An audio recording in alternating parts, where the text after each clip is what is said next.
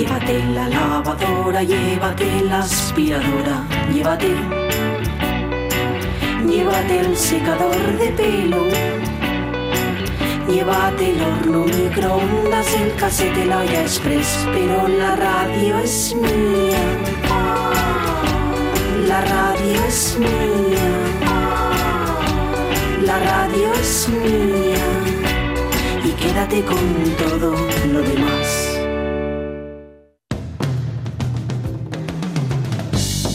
La radio es mía. Pachi Poncela. La 1 menos 25, ya lo habéis escuchado, se respira mejor, ¿verdad? Los datos parece que son, hombre, no todo lo halagüeños ni lo positivos. Recordemos, como decíamos el otro día, que hablábamos de seres humanos y no de estadísticas, pero sí es cierto que de un tiempo a esta parte el trabajo de todos, de los que están en primera fila, pero también de los que nos quedamos en casa, está contribuyendo a que el contagio se pare y a que el virus se detenga. Mm, La ciencia trabaja y esperemos que el tiempo trabaje un poco también. ¿no? Influirá también que cambien las temperaturas. Han subido las temperaturas. ¿Tú pasaste mucho calor este fin de semana? Sí, ¿No? sí, sí, sí. Sudor. Yo no especialmente, la verdad. Tú no, porque tú vas de negro siempre y tienes Claro. un microclima. Además, la temperatura ambiente. Pero se notó, se notó, abrías las ventanas y por primera vez, más o menos, entraba aire más calentín que, que el que había. Ya primavera, ¿no? Sí, Podía sí, matar sí. la estación nueva. Yo hasta Se notaba de otra manera. me puse en modo gatuno y me arrimé a la ventanina, ¿eh? abrí ahí el- la ventanina un poquitín y puse un poquitín al sol, porque chico, estamos, a pesar de que algunos todavía salimos a la calle, necesitamos vitamina D, que es muy importante, Sí, muy sí, señor, importante. sí, señor. Hay que aprovechar. Que vita- vita- Viene vitamina D que se nota, que no se va a notar solamente en el bronceado, sino que lo vamos a notar en el día a día, o sea, en cómo los, los tira para arriba. Claro. Y- De, de día, claro. Eh, eh, de, de día. Y ojo, ojo, que el sol no vale a través del cristal, ¿eh? No, no, no, hay que abrir la ventana. Eso. Abrir las ventanas, hacedme el favor. Bueno, hoy dejáislo un poco porque está muy oscuro, está feo, ¿no? Hoy, Pero hoy vamos. está que- murnio. Mañana Tamurnio, mañana, mañana mismo. Bueno, hoy vamos a tener moderno de otros tiempos. Estamos contando una historia milagrosa, porque aunque ha pasado eso a la historia de la música como el compositor de Auschwitz o Mm. uno de los compositores de Auschwitz, Simon Lax, o Simon Lax era bastante más que eso.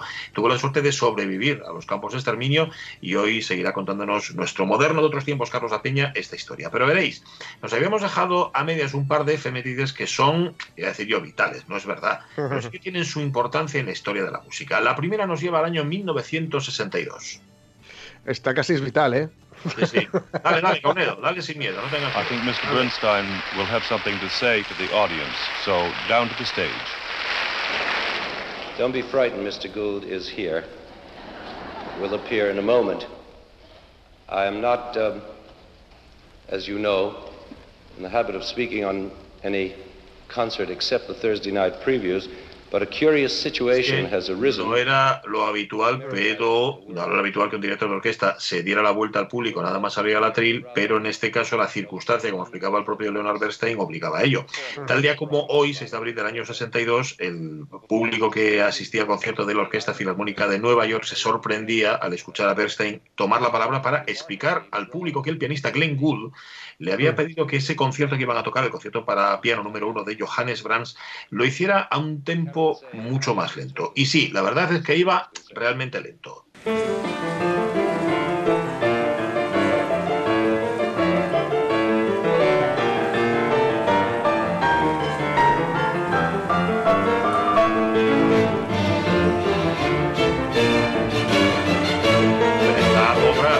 Final, este es el tercer movimiento, generalmente no se toca a esta velocidad y toda la obra en conjunto, en efecto, va a un tempo lento, lento, que no es el habitual. Eh, a ver, ¿cuál era la idea de, de Glenn Gould? La idea de Glenn Gould era tocarlo como a él le parecía porque él creía que así era como debía tocarse.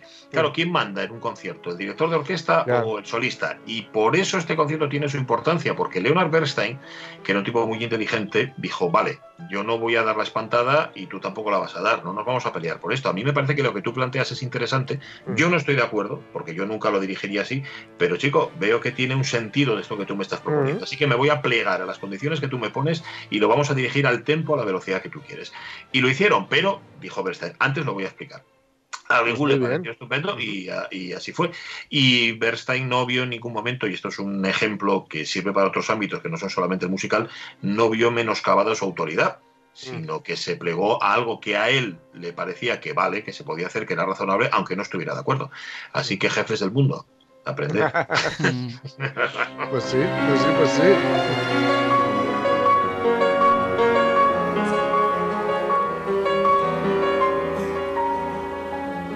Hacía muchas cosas de estas, ¿eh? de Mm. aminorar o acelerar tempos en, en la- en sus interpretaciones. Bueno, era un tipo bastante especial. Está, Mm. esto pasó a la historia, digo, está grabado Claro. el disco y está el discurso de, de Bernstein y el concierto grabado y todo, todo. Sé que lo sigue. mira, por, un, por un lado está muy bien porque nos muestra la carga artística del intérprete, ¿no? Que, que la, que, la, que la hay o que, o que debe haberla o que puede haberla. Y por otro lado, siguiendo con la analogía que, que tú decías, jefes del mundo aprended Mm. y subordinados del mundo atreveos. Claro, claro, claro. A ver, a ver, a ver, tiene que ser Bernstein el jefe, ¿eh? Ya, claro, claro. Y tú, Gould. Y tú tienes que ser Gould, que como decía el otro, otro director de orquesta, Yorcel, este imbécil es un genio.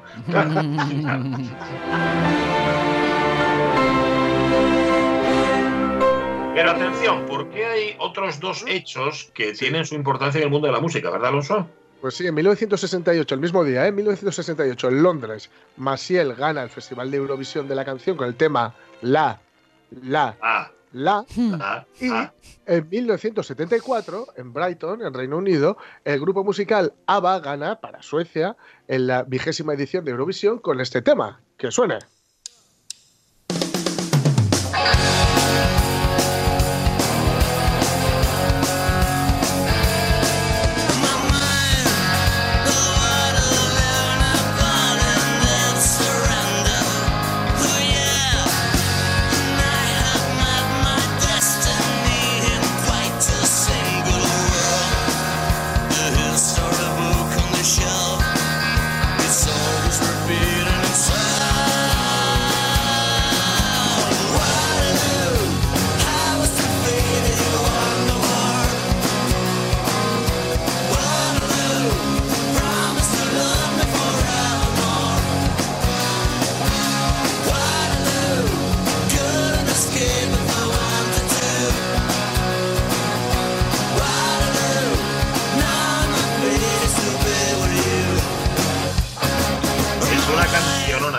Si. Yo creo que no. Carlos Sierra todavía no ha hecho una versión de Cabo en Waterloo. ¿no? Es verdad, puede que no. Pues, da- Pues sí, ¿eh? debería hacerla. Sí, señor. Está Pues la versión de los debería. enemigos, que no está nada mal, ¿no? Está fantástica.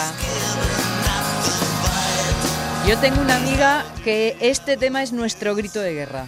El Sí. Waterloo, sí señor. Sí. Eh, donde dice aquello de pienso o que me creo que he ganado con realidad he perdido. O sea, cuando conviertes una Sí. derrota en una Sí. victoria. Significa Eso es. muchas posibles cosas según su contexto. Ajá. Bueno, el caso es cantarla.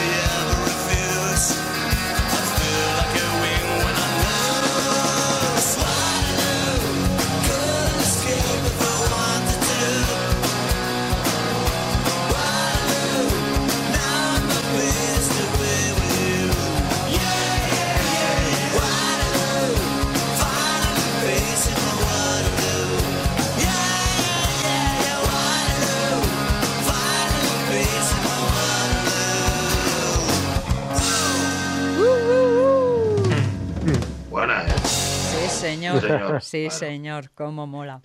Hasta la victoria siempre, como decía el otro. y aquí estamos. Em, que nos decía, para ahora lo perdí, Ángel López, ¿os acordáis? Que nos decía que había descubierto que tenía sobre el hombro un bicho de Sí. 5 centímetros que Sí. le hablaba. Que no, que no, que no era verdad. Que, Oh. que no tenía ningún bicho y que lo que estaba haciendo era era limpiar mucho por casa. O sea, que estaba aprovechando mucho tiempo que tenía. Mm. Dice, eh, entre el fitness, las tareas de casa y la lectura, no tengo tiempo a aburrirme. Nada, también ya mentira. o sea, no nos contó una sola verdad en sus dos intervenciones aquí en el Muy ciclo de la bien. radio. Eres de los nuestros, amigo. Sí, señor, no dices una verdad ni queriendo. Y Carolina Iglesias, también colaboradora habitual, se suma a las fotos de gatos Mm. y nos pone, no sé si el suyo o la suya, pero que tiene, tiene cara de sabio, tiene cara de gato sabio. Hmm. A ver, míralo atentamente. Ese es de- Dice, yo creo que- Sí, de- de- no, no, que dice que su gato ya se ha puesto en contacto con su abogado para pedir el divorcio. Esa era la cara, no era de gato sabio, era de gato cabreado. Ahí está. Bueno, eh, 16 minutos falta para la una de la tarde. ¡Qué bien! ¡Qué bien! Hoy tenemos moderno.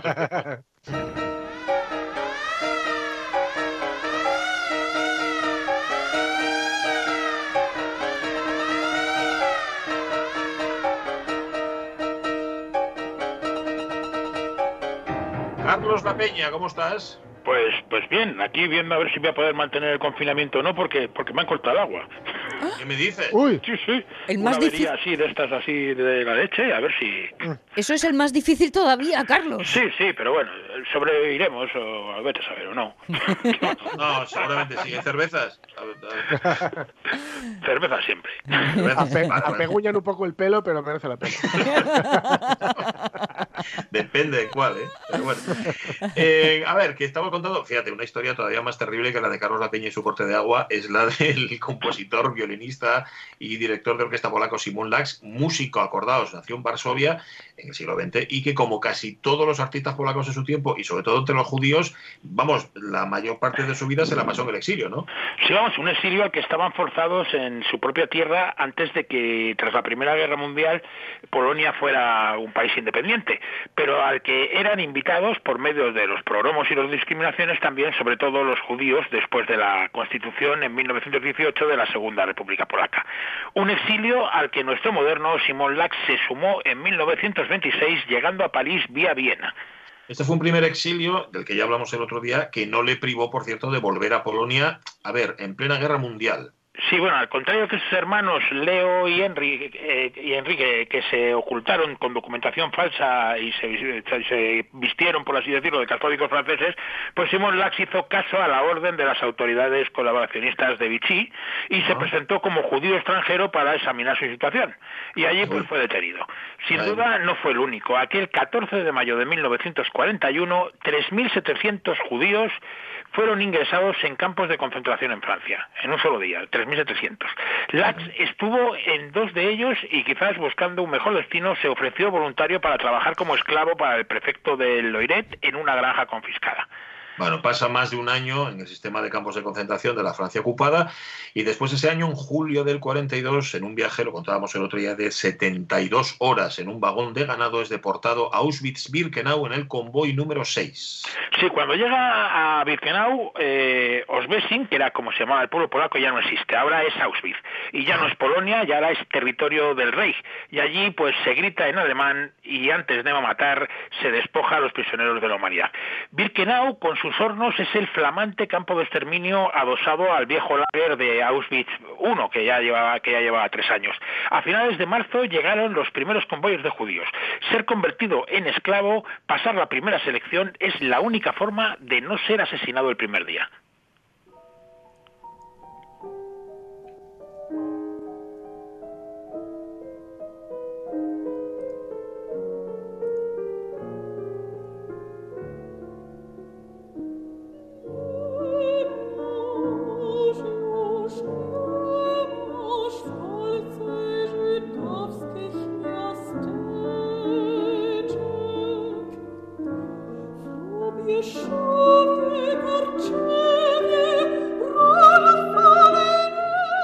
Están las antiguas aldeas judías de Polonia, donde el zapatero o gaño era un filósofo y el peluquero un poeta? Esto se lo pregunta Simon Lax en su elegía para las aldeas judías sobre del año 1961.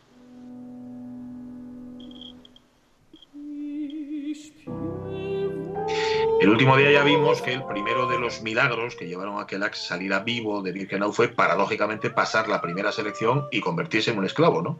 Sí, fue el primero, pero ni mucho menos el último. El segundo fue entrar en la orquesta de Birkenau, pero el más decisivo yo creo que fue el de convertirse en copista de partituras y arreglista, algo que logró gracias a su sólida formación musical y al apoyo del primer director de la orquesta, su amigo, el folclorista Ludwig Sock.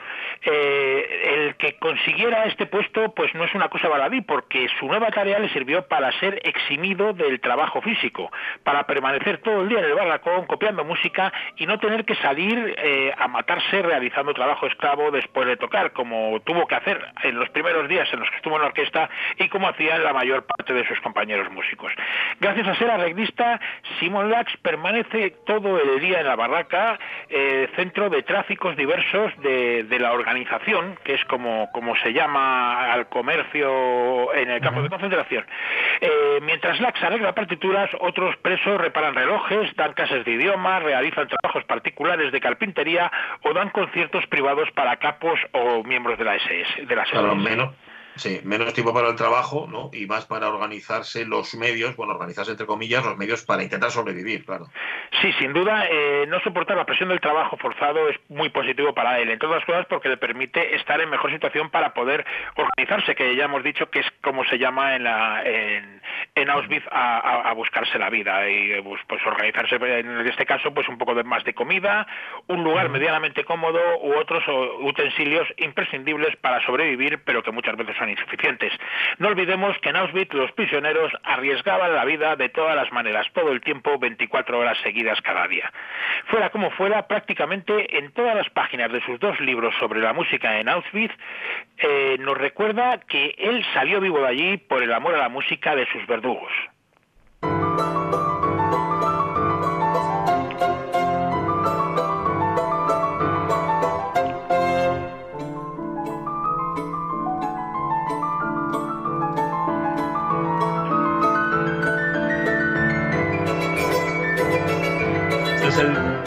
Y último tiempo el alegro molto de la suite polonesa de Simon Lax del año 1936, ¿verdad? Es una música, a ver, suena polaca, suena francesa, es neoclásica, es vanguardista. Qué guapo, chulo.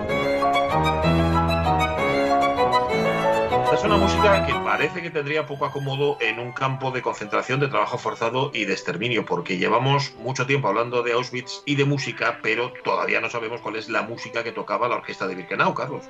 Bueno, pues uno puede imaginarse una orquesta tocando, pues yo qué sé, la obertura de los maestros cantores de Wagner o incluso himnos nazis, pero, pero nada más lejos de la realidad. Cuando en el documental El superviviente de Varsovia le preguntan a Simón eh, si los SS les obligaban a cantar o a tocar cantos nazis, eh, Lax responde pues que no, que habría sido un sacrilegio. Un judío no podía tocar una Horst Lied, que era el himno del partido nazi. Decías el otro día, Carlos, que cuando Lax descubrió los atrevidos de la orquesta, él se preguntó si allí lo que se tocarían serían marchas fúnebres, ¿no? Sí, vamos, lo que pasa es que él mismo se responde también en Melodías de Auschwitz y dice, no, no tocábamos marchas fúnebres, todo lo contrario, las marchas que tocábamos eran alegres, animadas, variadas y su papel era el de animarnos a trabajar y a tener la alegría de vivir en nombre del lema del, del campo de concentración, Albeit Free, el trabajo te hará libre. Así la música pues se utiliza para ritmar las salidas y los regresos del trabajo, para que los esclavos vayan más ligeros, que sea más fácil y más rápido contarles todas las veces que sea preciso sin importar que estén vivos o muertos. En muchos aspectos, escribe Lax en Músicas de otro mundo, todos constituimos una pizca ínfima pero concreta de la formidable maquinaria de guerra alemana, porque Alemania no puede imaginar nada sin música. La nuestra constituye también un engranaje sustancial de esa maquinaria. Es algo similar al concepto de la zona gris, ¿no? De la que hablaba Primo Levi en Los hundidos y los salvados, el último libro de su trilogía de Auschwitz. Sí, vamos, Lax murió eh, unos años antes de que Levi bautizara el concepto de la zona gris, pero, pero casi lo había avanzado. La zona gris era ese espacio que separa a las víctimas de los verdugos. Primo Levi habla, sin entrar a juzgar, de los capos y de todas las víctimas cuya colaboración fue imprescindible para el genocidio. El escritor italiano dice textualmente, es un problema grave porque en el lager el preso normal está muerto.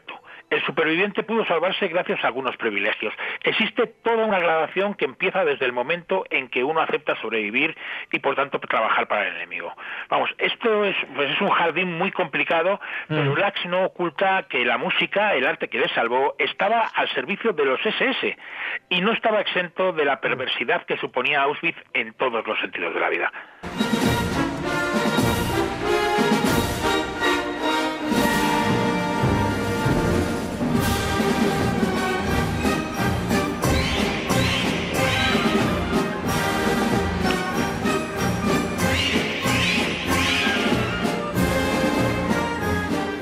Esto que parece una orquestina de kiosco es la Filarmónica de Berlín mm, y ahí está Simon Rattle dirigiéndola no con la batuta sino mm, con la baqueta, o sea, desde el bombo. Y lo que suena es Berliner Luft.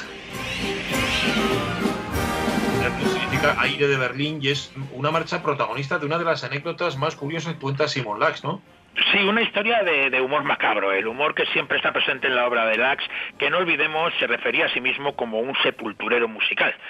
Eh, un día que la orquesta de Birkenau recibía como cada tarde a los comandos de, de esclavos, eh, pues por casualidad empezaron a tocar la alegre marcha Aire de Berlín, la que estábamos escuchando, justo en el momento en el que entraba el Sonderkommando. ¿Quiénes eran estos del Sonderkommando? Pues eran los verdaderos sepultureros del campo, eran los, los, los presos encargados de retirar los cadáveres de las cámaras de gas y arrastrarlos a las fosas donde se hayan quemados.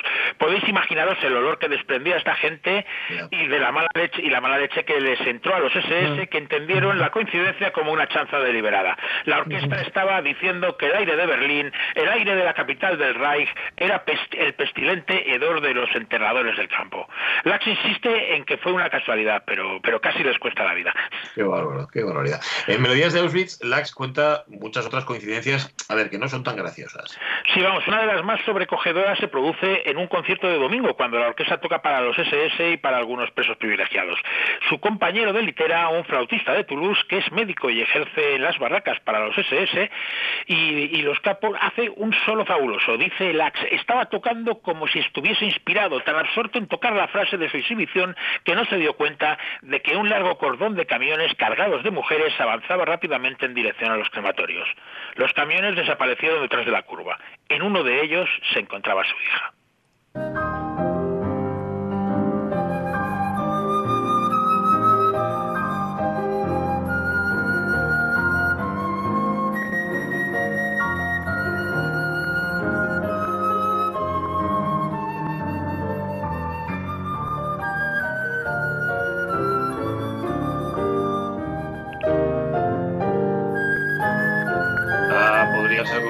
Flauta o el instrumento del, del triste flautista de Toulouse que estaba en, aquel, en, en Auschwitz.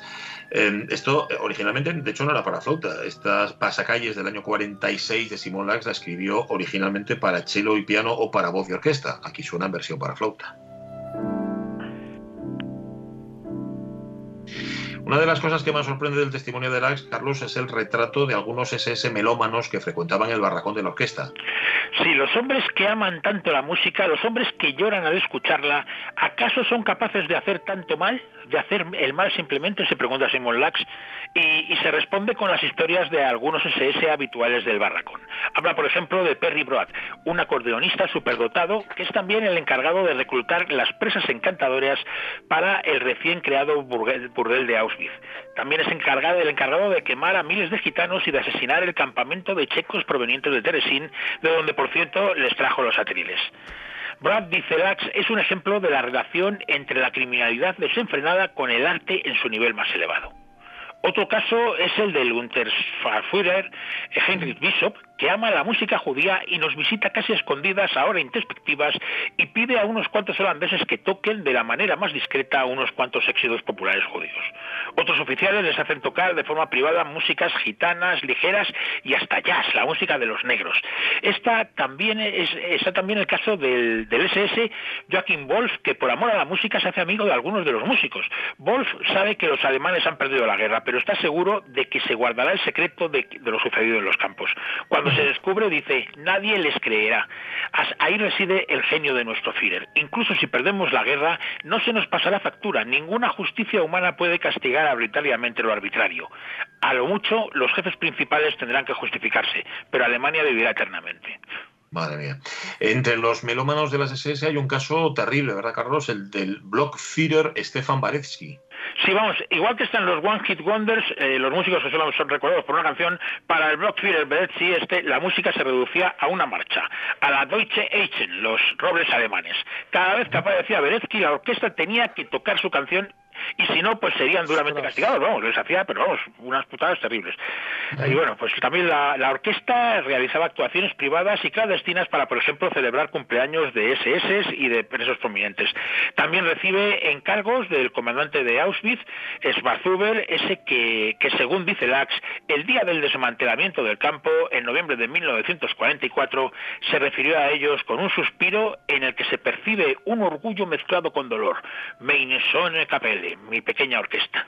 Pero de esto ya, pues si os parece, pues hablamos el próximo día de cómo Simon Lax salió de Auschwitz y de Dachau y regresó a la vida y a París, donde vivirá hasta su muerte en 1983.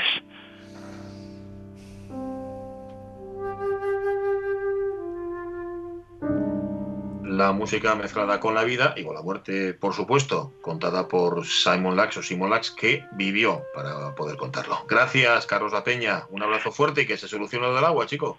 Venga, esperemos que sí. Venga, un abrazo muy fuerte. Venga, Una hasta luego. cerveza, sí, sí. No hacemos un trasvaso desde aquí, o trasvase. ¿Eh? Bueno, Sí. claro, siendo agua tenía que ser un trasvaso. Mm. vale.